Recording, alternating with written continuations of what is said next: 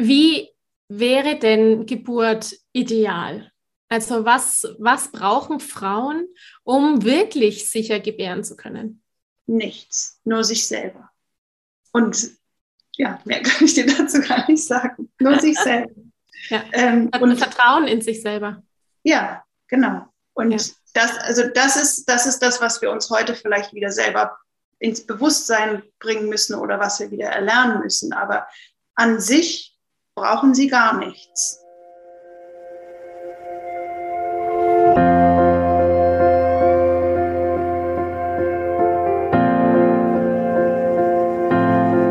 Hallo und herzlich willkommen bei Loslassen und gemeinsam wachsen, deinem Podcast rund um bewusste und bedingungslose Elternschaft. Mein Name ist Manuela Festel. Ich bin Mama, Mutmacherin und vor allem Mentorin für achtsame Kommunikation und gewaltfreie Konfliktlösung mit Kindern. Und genau darum geht es auch hier in diesem Podcast. Ich zeige dir, wie du deinen Weg in eine bewusste, authentische und bedingungslose Elternschaft findest und Konflikte schließlich mit deinem Kind achtsam, respektvoll und gewaltfrei lösen kannst. Ganz ohne Schimpfen und Bestrafen. Bist du bereit? Na, dann lass uns loslegen. Hallo und herzlich willkommen heute wieder zu einem Interview, das ich für dich führen durfte, und zwar mit Antonia Unger. Antonia Unger sagt selbst, sie ist Dienerin der Frau und nicht des Systems. In ihrer Tätigkeit als Dula stärkt sie Frauen auf ihrem Weg zu einer selbstbestimmten und sicheren Geburt. Sie ist wahrlich eine Birthkeeperin und ich bin total dankbar, dass ich sie heute im Interview für dich haben konnte. Antonia klärt nämlich auf. Sie macht absolut Mut, sie bestärkt und sie zieht einen Schlussstrich zu allen möglichen alten Konditionierungen, zu alten Überzeugungen und vor allem Glaubenssätzen, die Frauen rund um Geburt und Schwangerschaft haben und auch übertragen bekommen haben. Im Interview sprachen wir genau darüber. Wir sprachen über Glaubenssätze der Geburt, zum Beispiel, warum eine Hausgeburt sicher ist. Wir sprachen über das CTG und die Kontrolle des CTGs. Wir sprachen auch darüber, was Frauen wirklich brauchen, um gebären zu können und wohin die Reise in der Geburtshilfe gehen könnte, wenn wir wieder mehr Kraft haben, uns selbst spüren und unsere Intuition vertrauen.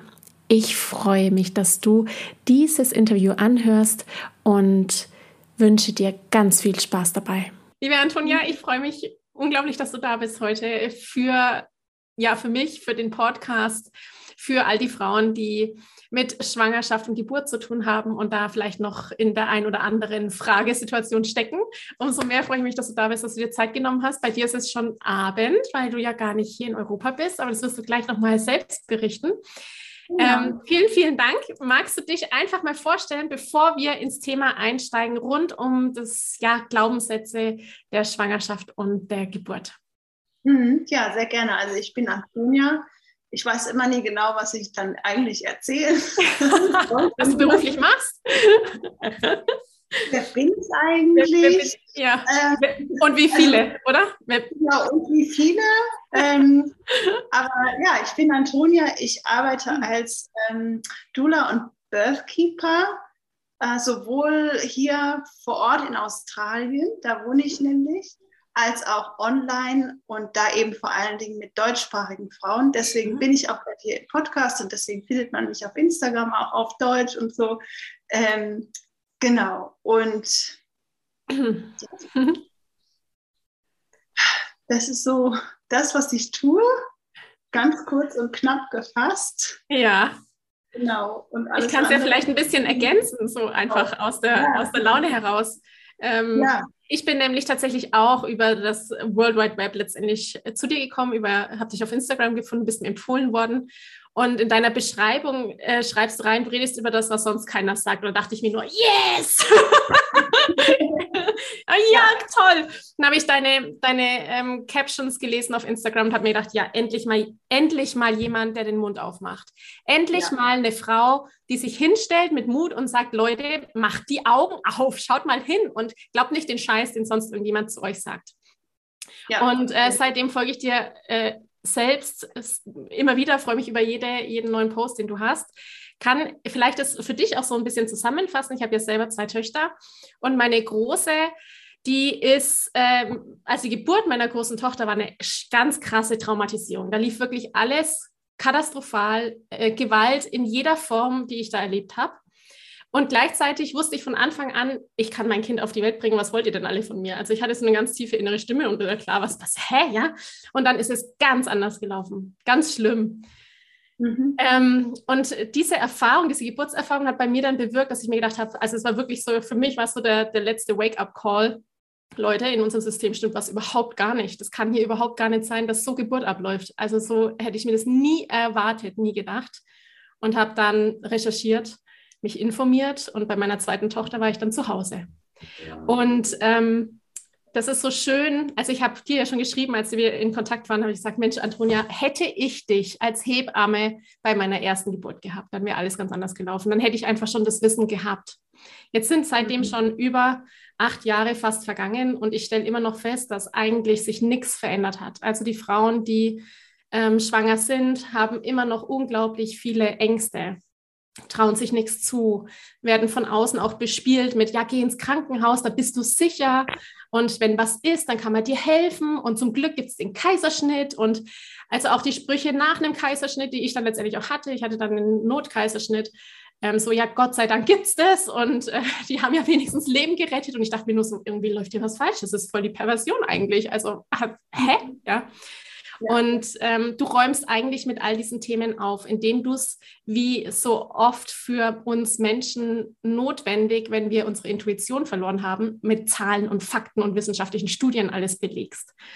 Mhm. Ähm, ja. Wofür ich dir sehr dankbar bin, weil eben so dieses Gefühl für sich wieder zu bekommen, die Intuition wieder zu bekommen und stark zu sein als Frau ja auch Mangelware geworden ist. Wie es ist uns ja auch abtrainiert worden auf eine gewisse Art und Weise.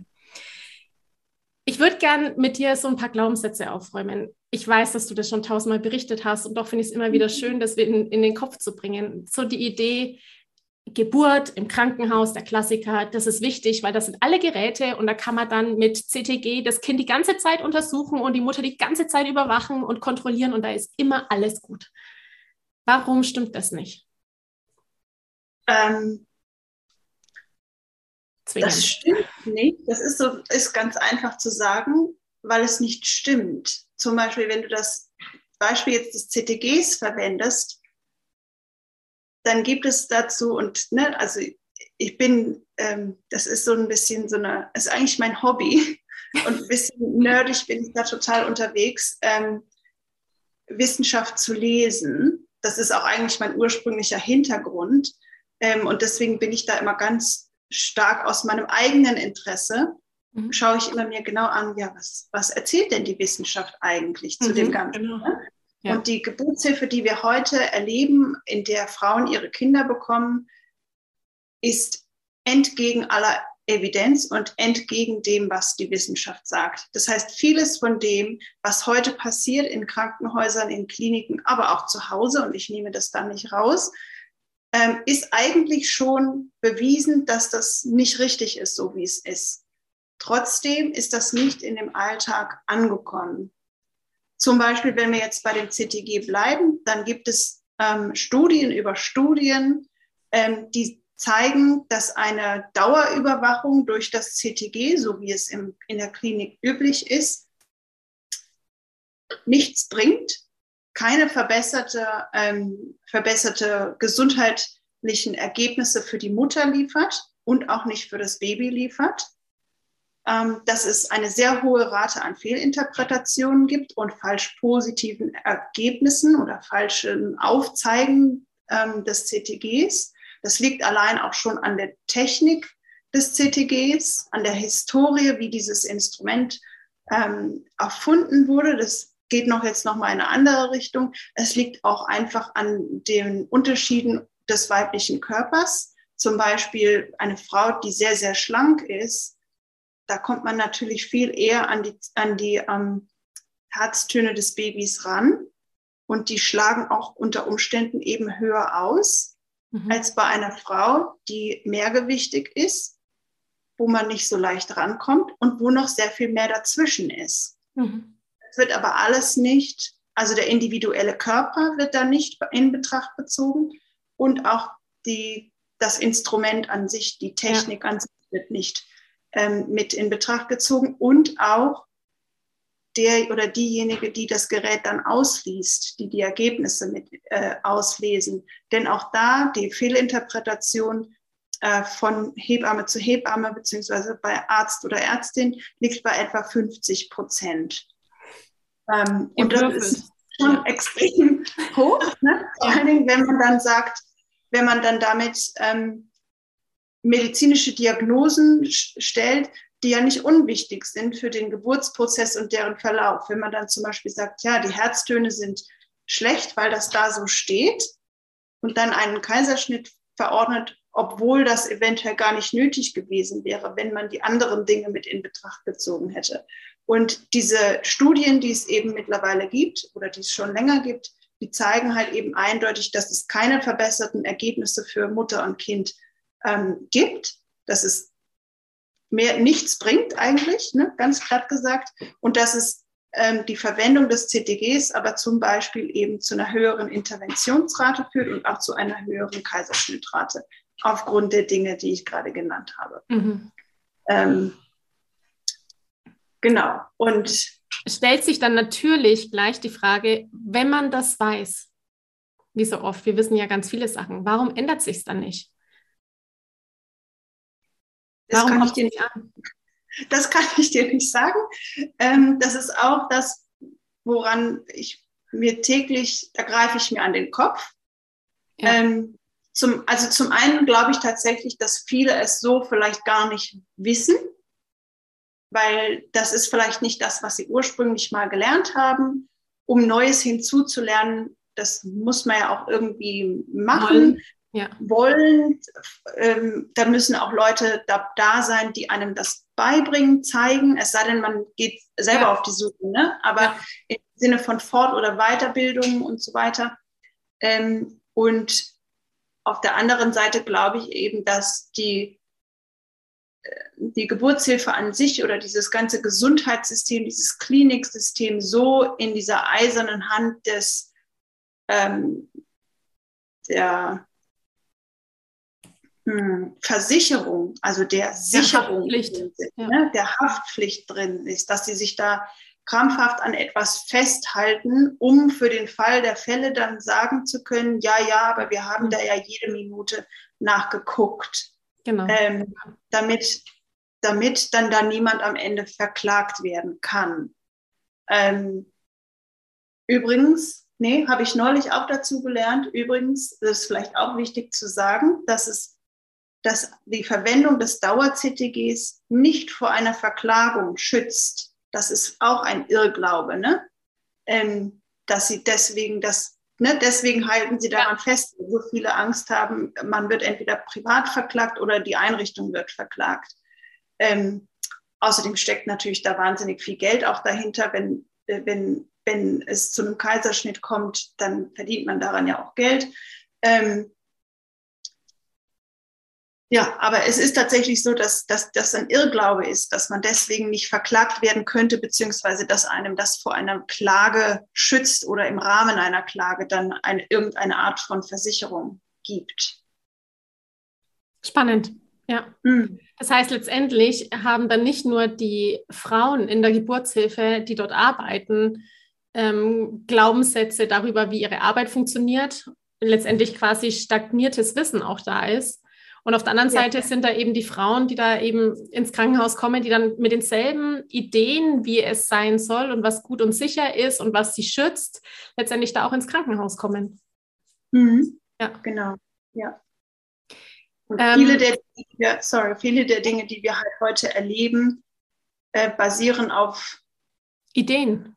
Fakten und oder Fakten in Anführungsstrichen, die sehr, sehr alt sind die nicht mehr evidenzbasiert ja. sind, beziehungsweise es nie waren und die sich des Weiteren auf jeden Fall von der, sagen wir mal, traditionellen Art der Hebammerei oder traditionellen Art der Geburtsbegleitung sehr, sehr weit entfernt haben. Ne? Das hat was mit der Geschichte der Geburtshilfe zu tun, wenn man sich die genauer anschaut und die, die ähm, moderne Medizin, die Gynäkologie sozusagen Einzug in die Geburtsbegleitung. Ja.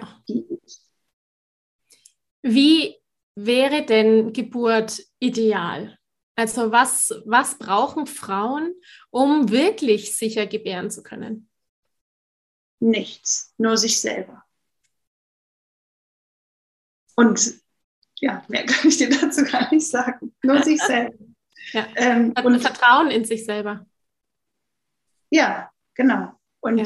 das, also das ist, das ist das, was wir uns heute vielleicht wieder selber ins Bewusstsein bringen müssen oder was wir wieder erlernen müssen. Aber an sich brauchen sie gar nichts, weil sie haben schon alles. Aber das sind doch ganz viele Frauen, die Angst vor Geburt haben. Mhm. Und die glauben, dass sie das nicht können und dass sie vielleicht ein zu enges Becken haben, weil man ihnen das erzählt hat. Oder weil sie denken, sie hätten irgendwie eine Körpervoraussetzung, die Geburt nicht möglich macht. Das hätten sie ja bei ihrer eigenen Mutter und bei der Oma gesehen. Und dann gibt es ja auch die vielen Geschichten aus der eigenen Familie, wo man sagt, Mensch, früher, da hat man dann den Frauen das Becken gebrochen, weil es noch keinen Kaiserschnitt gab, damit dann das Kind noch rauskommen konnte. Also es gibt ja so ganz viele Horrorgeschichten letztendlich, die ja in uns verankert sind, auch unterbewusst verankert sind. Wenn ich Angst habe vor Geburt, brauche ich nicht dann doch noch irgendwas anderes, um mich sicherer zu fühlen, als nur mich selbst? Im Prinzip bräuchte man dann in der Schwangerschaft entweder sich selber, wenn man das so hinkriegt, oder jemand anderen, der einem auf dem Weg der Angst begleitet und diese Angst mit einem betrachtet, anschaut, ja. widerlegt, bearbeitet, wie auch immer. Ne? Und ähm, bei den meisten, oder ne, dafür ist ja in der normalen Geburtsbegleitung, Geburtshilfe gar kein Platz. Die meisten Frauen ähm, haben, gehen ja zum Gynäkologen und da hat man halt nur eine bestimmte Minutenanzahl, ähm, um die Untersuchungen, die, die ja so wichtig sind, ja, ähm, durchzunudeln und für andere Dinge, zwischenmenschliche Dinge, ähm, ja. ist da eben auch zeitlich schon gar kein Platz. Mhm. Genau, und Anders sieht es natürlich aus, wenn man eine, eine, Hausgeburtshebamme hat oder auch im Geburtshaus eine Hebamme hat. Da ist dann natürlich viel mehr Zeit, da können viel intensivere Gespräche stattfinden, die, ähm, die einem ja total helfen. Ne? Also nicht nur beim Beziehungsaufbau, aber eben auch bei, bei der Bewältigung von Ängsten oder Glaubenssätzen. Ähm, aber da muss man ja auch erstmal hinkommen. Die meisten Frauen ja bekommen ja ihre Kinder in der Klinik. Also der Hausgeburtsanteil ist ja eh generell nur sehr, sehr klein. Ähm, genau, das heißt, die, die wenigsten Frauen haben wirklich in der Schwangerschaft eine Begleitung, wo sie sich mit sich selber in Begleitung auseinandersetzen können. Ne? Ja. Ja. Ich glaube, in Deutschland sagt man, es sind zwei Prozent der Frauen, die Hausgeburt genau. machen. In Australien wird es wahrscheinlich ähnlich sein. Ja, hier sind sogar nur 0,4. Wahnsinn. Noch viel weniger. Ja. Wahnsinn, ja. ja. Und du begleitest letztendlich in deiner Arbeit die Frauen, die zu Hause gebären? Genau, also mittlerweile sind es tatsächlich nur noch Frauen, die ihre Kinder entweder mit Hausgeburtshebamme oder sogar alleine bekommen. Ja. Ähm, das war ein logischer, teilweise organischer Prozess mhm. weil man natürlich auch bestimmte Menschen anzieht. Ja. Ähm, und tatsächlich war das aber, wenn es um die, war das irgendwann auch ein sehr bewusster Entschluss, das zu tun und zu sagen, ähm, ich kann nur noch Hausgeburten bzw. Alleingeburten begleiten, damit ich nicht aus Versehen sozusagen und wissentlich das System durch meine Arbeit am Laufen erhalte. Ja. Ähm, viel, viele haben ja oder viele Doulas haben ja die Vorstellung oder den Wunsch und auch das ganz natürliche Bedürfnis so aus sich heraus zu sagen, ja, aber da sind ja so, so viele Frauen, die brauchen die Begleitung und mh, mm, brauchen die Unterstützung und verdienen diese Unterstützung und wir können die doch da nicht alleine reingehen lassen. Ne? Und das stimmt auch.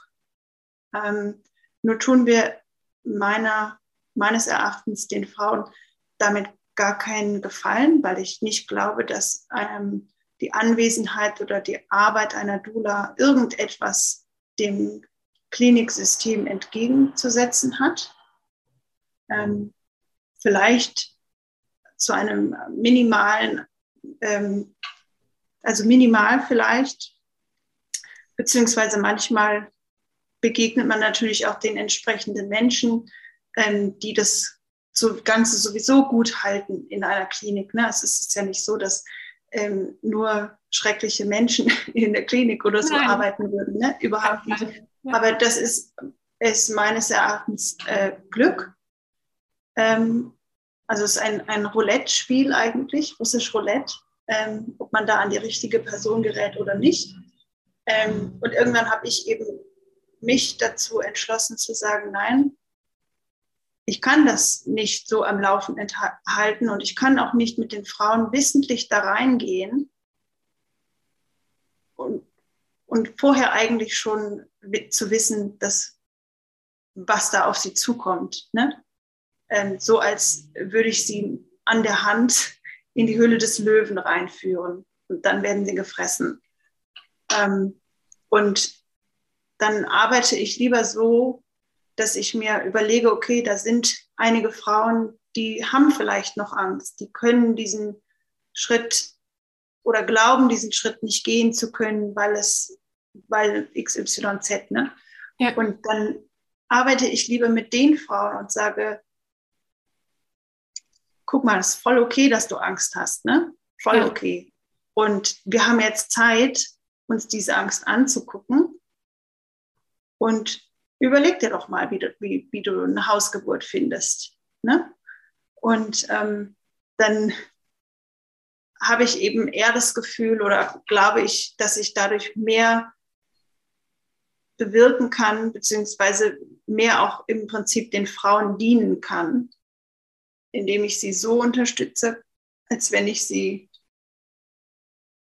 versuche oder vermeintlich versuche, in, in der Klinik zu unterstützen. Ja, es ist schon echt eine Entscheidung für dich selber. Also wo, ja, genau. Absolut. Ja, es ist ja nicht eine Entscheidung gegen die Frauen, sondern es ist eine Entscheidung für dich, für deine ja. Arbeit. Ja. Ja. Ähm, ich springe da gleich mal drauf rein, weil, äh, oder ich, ich, möchte da noch was dazu sagen, weil du mhm. sagst, du bist ja Dula letztendlich. Für viele, würde ich jetzt mal sagen, ist der Begriff noch gar nicht so wirklich präsent. Was macht denn eine Dula im Unterschied zu einer Hebamme? Wo sind denn deine Aufgaben anders oder was, was ist eine Dula?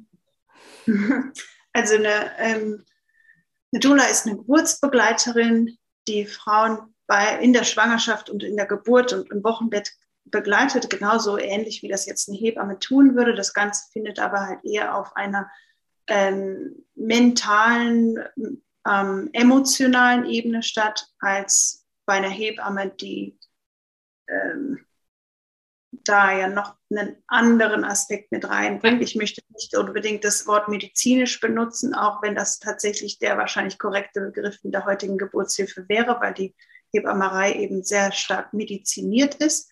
Aber ursprünglich hat das eben nichts mit, ist Hebammerei kein medizinischer Beruf. Deswegen möchte ich dieses Wort eigentlich nicht benutzen. Ähm, aber die bringt da eben noch einen anderen ähm, Aspekt mit hinein einen körperlichen Aspekt sozusagen. Ja. Ähm, und das ist bei mir sozusagen ganz, das fällt eben weg. Ja. Ich hatte bei meiner Hausgeburt auch eine Dula dabei und mhm. die ist hier im Raum, wo ich wohne, hier in Erlangen, war die eine der ersten in Franken mhm. vor vielen, vielen Jahren schon. Ich weiß nicht, die ist bestimmt Dula schon seit 10 oder 15 Jahren. Und die durfte anfangs gar nicht mit in die Krankenhäuser rein. Also die hat quasi ein, ein Hausverbot bekommen. Die musste da ja. teilweise richtig kämpfen, dass sie in ihrer Arbeit für die Frau und als Dienerin für die Frau überhaupt eine Berechtigung hat, mit reingehen zu dürfen in den Kreissaal. Und die hat mhm. teilweise wirklich äh, Geschichten erzählt zum Haare sträuben, wo so deutlich klar wird, dass eigentlich das, worum es geht, aus dem Auge also einfach nicht mehr, nicht mehr gesehen wird. Es geht ja letztendlich um die Frau und es geht um die Geburt. Und diese ganze, die, dieses Ganze dahinter, das wird so groß und es wird so wichtig, dass eigentlich die Frau immer mehr in den Hintergrund tritt, dass die Geburt mhm. immer mehr in den Hintergrund tritt, dass es letztendlich nur um politische Aspekte geht, ähm, ob da jetzt jemand mit rein darf oder nicht und Haftpflicht oder nicht. Und boah, da habe ich schon echt geguckt, als ich äh, damals die ganzen Geschichten gehört habe, habe ich gedacht, das ist echt, das ist so wichtig, eine Dula zu haben. Also für mich war es total wichtig, jemanden zu haben, der mich tatsächlich mental quasi unterstützt, der mich dann mental begleitet und eben nicht dann den Raum verlässt und ich habe eine Frage oder was weiß ich was, sondern der einfach da ist. Also einfach eine Präsenz hat. Auch nichts ja. sagend, einfach nur da ist. Und mhm. ähm, das war für mich auch die Hauptaufgabe der Dula, dass ich wusste, da ist jemand. Also ja, ich bin da nicht allein, sondern ich weiß, da ist ja. jemand und der, der ist einfach mit seiner Präsenz da und es hat schon ausgereicht in der Regel. Also für mich zumindest, ja. Ja, ich würde sogar sagen, ne, das, was du gerade beschrieben hast über die Dula, die eben schon sehr, sehr lange da arbeitet und sich vieles erkämpfen musste. Ich glaube sogar, dass sich daran nichts geändert hat. Zwar werden jetzt Dulas mit vorgelassen, ja. Manchmal gerne und sehr oft weniger gerne, aber man macht es halt. Und es verändert aber nichts an der Haltung gegenüber der Dula oder der Arbeit. Und ja. es verändert vor allen Dingen nichts an der Haltung gegenüber der Frau, dass die Frau immer noch nicht im Mittelpunkt ihrer Geburt ja. steht, sondern dass da ganz andere Prozesse äh, vonstatten gehen. Ja. Und ähm, das ist auch so ein, ja, ist auch so ein Aspekt, wo ich sage, ja, also es ist eine romantische Vorstellung oder eine schöne Vorstellung, dass wir glauben, dass wir da was verändern oder ausrichten können. Und im Prinzip sind wir aber auch nur so ein Dominostein innerhalb des Systems, der dann auch noch mit umgekippt wird. Mhm. Ähm, und genau, also im Moment ist es ja sowieso so, dass die gar nicht mit vor dürfen. Und ähm, ich, mir wird das auch manchmal von anderen zugetragen, dass ähm, dass die dann, dass die, das Personal dort eben auch sagt, ja, Gott sei Dank ist es so und oh, das ändern wir auch bis weiteres nicht mehr so, dass es, ne, dass die da auch, die sind nicht, nicht unglücklich über die Situation, weil ja. es einfach eine Person weniger ist, die einem da im Weg steht, sozusagen. Wahnsinn, ja. ja. Glaubst du denn, dass sich das irgendwann mal ändert? Also siehst du, dass die Geburtshilfe irgendwann mal eine Kurve machen könnte? Oder würdest du sagen, nee, das System ist schon so lang und es ist schon so alt, es müsste eigentlich ein richtiger Knall kommen, damit sich was verändert? Also ich glaube nicht, dass das System ähm, sich jemals verändern wird. Ich glaube auch gar nicht, dass das System kaputt ist, sondern ich glaube, dass das System genauso funktioniert, wie es funktionieren soll. Ja. Und das, das, das auch ist eine Illusion zu sagen, dass, es, dass wir da was verändern können, beziehungsweise dass wir sagen, oh, das ist so kaputt und da müssen wir was machen und reparieren und so. Ähm, es funktioniert genau so, wie es funktionieren soll. Da greift ein, eins ins andere ja, und es, ist ganz, es ist ein ganz ausgeklügeltes, profitables, praktisches System. Und ich glaube, der einzige Weg für Frauen ähm, auf einer großen Bandbreite, jetzt nicht nur für du und, und ich, ja. Veränderungen zu schaffen, ist, dass, wenn die, dass die Frauen tatsächlich sagen, da mache ich nicht mehr mit. Genau, ich mache da nicht mehr mit. Da mache ich nicht mehr mit. Ich habe jetzt schon so viel, entweder eigene Erfahrungen gemacht oder ich sehe das bei meiner Freundin, bei meiner Cousine. Da stimmt was nicht. Da mache ich nicht mit und dann steige ich aus. Und dass wir wieder eigentlich zum Ursprung zurückkehren, ja, genau. dass wir kapieren, wir brauchen ja dieses System nicht. Das ja. System braucht uns, damit es am Laufen erhalten bleibt. Ja. Ne? Aber wir brauchen das System nicht. Wir haben alles in uns. Ja. Wir können uns das Wissen alleine aneignen, was wir vielleicht brauchen, wenn es zum Beispiel, wenn wir bestimmte Dinge über unseren Körper in der Schwangerschaft wissen wollen, Ähm, oder wenn es zu, und ich setze es auch in bewusst in Anführungsstrichen, Komplikationen kommt. Ne? Was definieren wir als Komplikation und was wird ähm, ja. von außen als solche suggeriert, dass es einer ist? Ähm, das können wir uns alles wieder zurückerobern. Und ich glaube, ja. nur dann, wenn, wenn wir an diesen Punkt kommen, wo Frauen einfach sagen, nee, mit mir nicht mehr, dann verändert sich auch auf einer, einer etwas größeren Bandbreite etwas. Ja, Aber dieses System, das Geburtshilfesystem, das ähm, Nicht nur das. Ja, nicht nur das. Ja. ja. Das, und, genauso. ich meine, man sieht es ja, ja auch, ne? Also wir sind ja Frauen wie du und ich oder äh, auch Hebammen, wer auch immer, wir sind ja nicht die Ersten, die versuchen, Veränderungen herbeizubringen. Ne? Das ist ja schon was, das, was die Frauen, weiß nicht, in den 80ern mhm, oder ne, ja, ältere Hebammen gemacht haben. Ja? Was hat sich verändert? Nichts. Es ist nur noch schlimmer geworden. Und auch wenn man in andere, in andere Länder schaut, ne, wo, man, wo man denkt, na, da ist die Geburtshilfe vermeintlich gut und sicher. Ja, das ist ein westliches Land. Da, ähm, da gibt es Fortschritt und Technik, die uns helfen kann. Ne?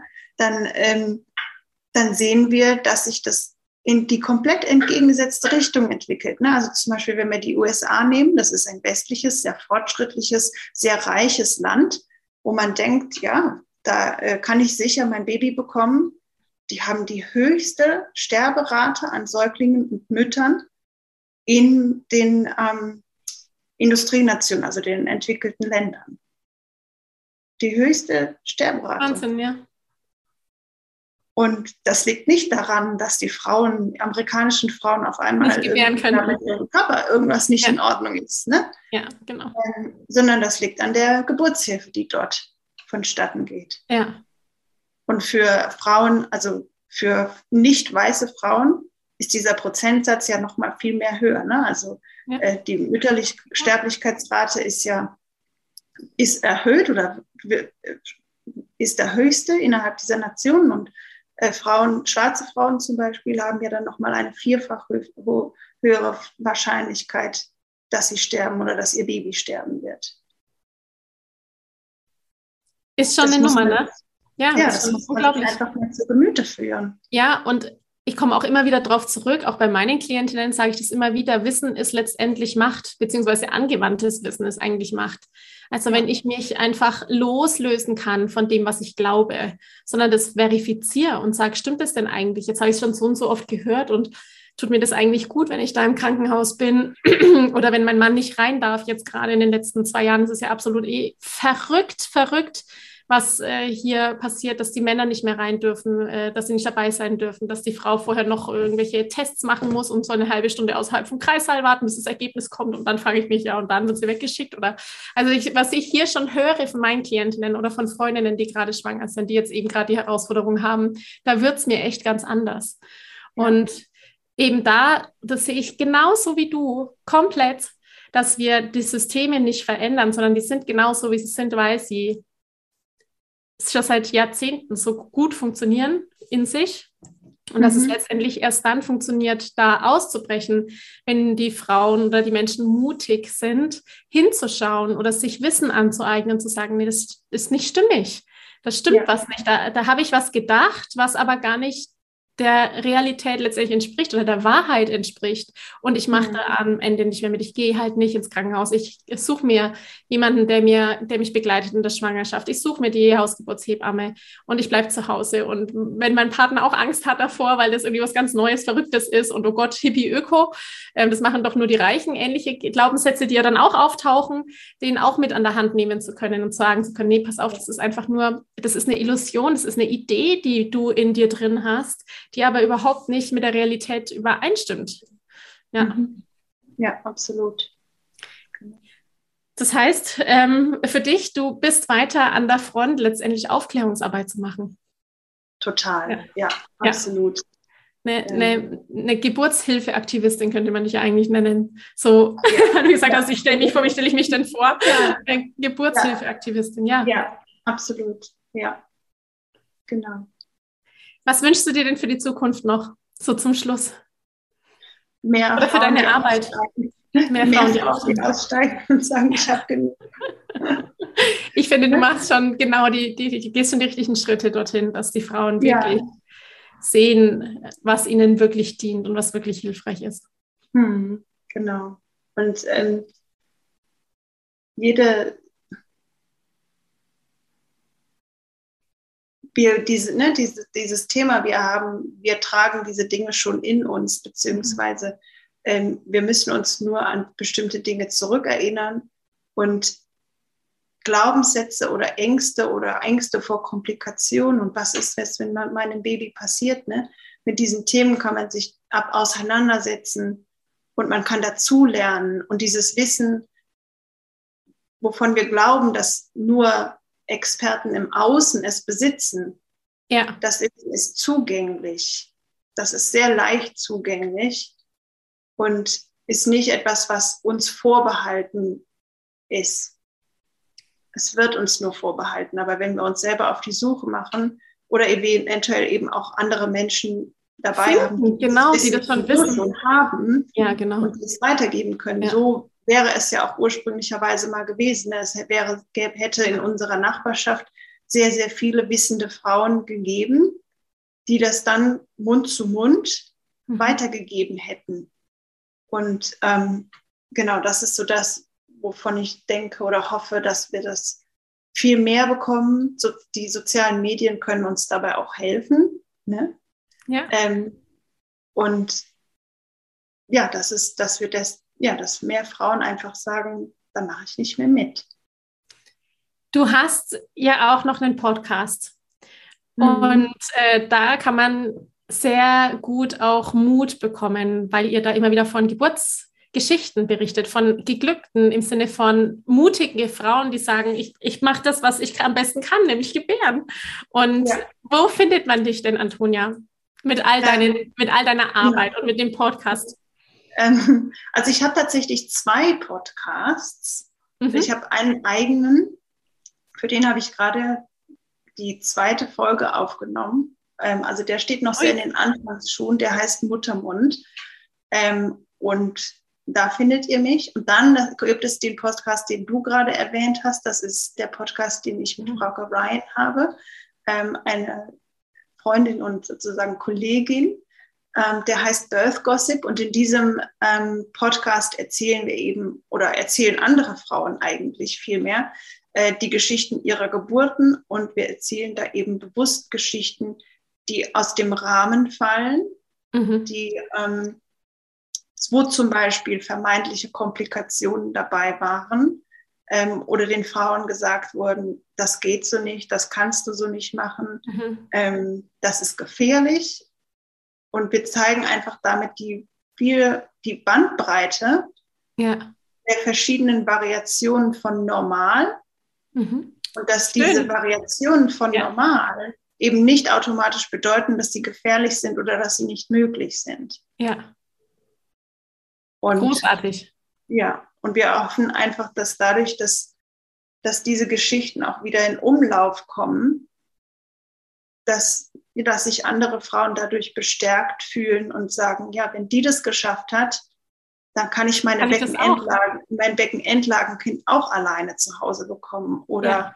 meine Zwillinge oder Mekonium ist gar nicht so schlimm, wie auch immer, ne? Ja, genau. Ähm, ja, das ist so der Gedanke dahinter. Toll. Ich werde deinen, deine beiden Podcasts dann in den Show Notes verlinken und natürlich Ja. auch deine Webseite und dein Instagram-Account, wo man regelmäßig ganz wunderbares Input von dir bekommt, wie du letztendlich Ja, dann auch ähm, ja, die Glaubenssätze auflöst und das sagst, was sonst keiner sagt. So ist es. Ja.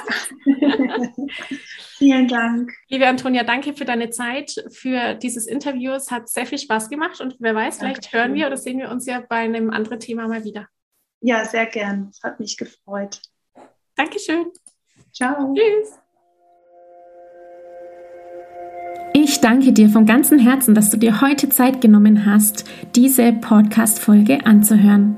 Wenn du noch mehr Impulse, Ideen oder Inspirationen auf deinem ganz persönlichen Weg zur bewussten und bedingungslosen Elternschaft suchst, dann abonniere unbedingt meine Newsletter oder du folgst mir auf Instagram, Facebook oder Telegram. Möchtest du wissen, welche Kommunikationsstones sich in deinen Alltag eingeschlichen haben und mit welchen leichten Tricks du Konflikte mit deinem Kind vorbeugen kannst? Dann hol dir mein kostenfreies E-Book. Du findest es unter sprachzeichen.de-40-Sätze. Wenn auch du mal eine Frage stellen möchtest, dann komm am besten auf meine Warteliste von Gemeinsam wachsen, meinem zwölfwöchigen Mentoring-Programm von der Wut zu Respekt und liebevollen Eltern-Kind-Kommunikation. Das findest du unter sprachzeichen.de-gemeinsam-wachsen-warteliste. Wenn dir die Folge gefallen hat, freue ich mich natürlich riesig über einen Kommentar und natürlich, wenn du die Folge bei deinen Freunden und Freundinnen teilst und meinen Podcast abonnierst. Jetzt wünsche ich dir aber alles Gute. Wir hören uns sicherlich bald. Viele liebe Grüße. Ciao, ciao.